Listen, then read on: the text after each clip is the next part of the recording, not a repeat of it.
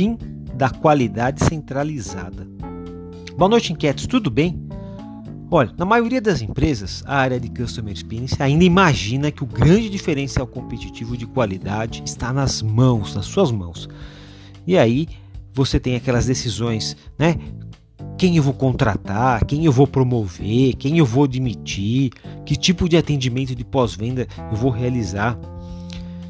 E em torno é, dessa discussão, a gente desenvolveu aquelas estruturas tão comuns nos call centers, como por exemplo a monitoria de qualidade. E a nossa cultura administrativa e de gestão acabou por estabelecer um padrão de qualidade, né? É, na qual aquele consumidor é, que a gente conhece tanto participa de forma coadjuvante. É, até por falta de tecnologias disponíveis, é, a gente colocava, o, enfileirava o consumidor, né? ele ficava numa fila é, para ser atendido e uma, um ser humano é, ia dando conta daquilo. Pegava o que ele falava, colocava no sistema e mandava para frente. Ou olhava no sistema e, e dizia para ele. Né? Então você não tinha é, uma tecnologia que podia ficar no celular do consumidor. Né? Tinha que ter um ser humano para olhar numa tela, para falar pelo telefone o que, que ele estava vendo, né? para falar para o sujeito do outro lado. O impressionante é que ainda hoje muitas centrais de atendimento ainda são assim, né? muitos negócios são assim. Mas enfim, o que a gente precisa pensar é que com a chegada dos clientes digitalmente mais experientes, a gente precisa um novo modelo de administração. Né? do atendimento. O cliente ele já não se limita mais a canal de voz e e-mail das empresas. Ele está muito mais ativo e o atendimento acaba se dando até pelas plataformas digitais, como por exemplo o Facebook, Reclame Aqui, é, Instagram, as lojas. Né? Muitos ignoram é, Google Store, Apple Store e, e bots e por aí vai. Então, pessoal, são nessas plataformas que o cliente passa a avaliar o atendimento através de uma série de rastros digitais, os cliques, os comentários, os emojis, as estrelas.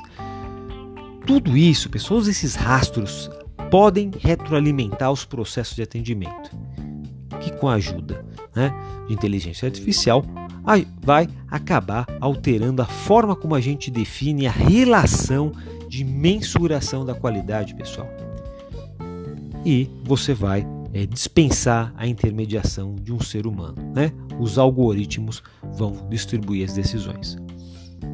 Agora, novas tecnologias também exigem novas responsabilidades.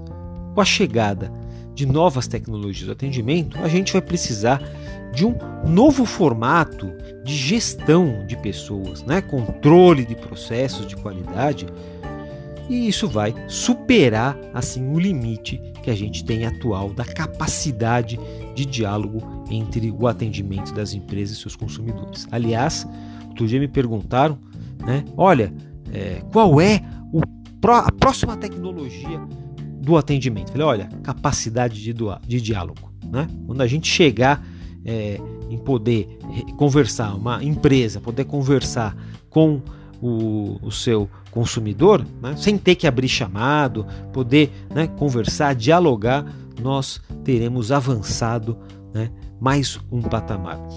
E o desafio, pessoal, para os times de CX, UX, CS é conseguir abandonar, esquecer, jogar fora o antigo modelo.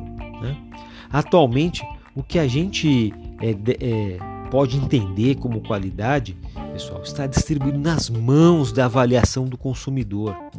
Esse nosso conceito de qualidade, ele precisa ser completamente desconstruído para a gente colocar uma outra coisa no lugar. A monitoria da qualidade, gente, pode até indicar se os processos estão corretos ou não, né, sob o ponto de vista da empresa. Mas a conformidade da qualidade não é mais definida de dentro para fora. E isso nos lembra a frase do Ford: o cliente pode ter o carro da cor que quiser, contanto que seja preto. E não pode ser mais assim. Forte abraço, pessoal, e a gente vai se falando. Até mais.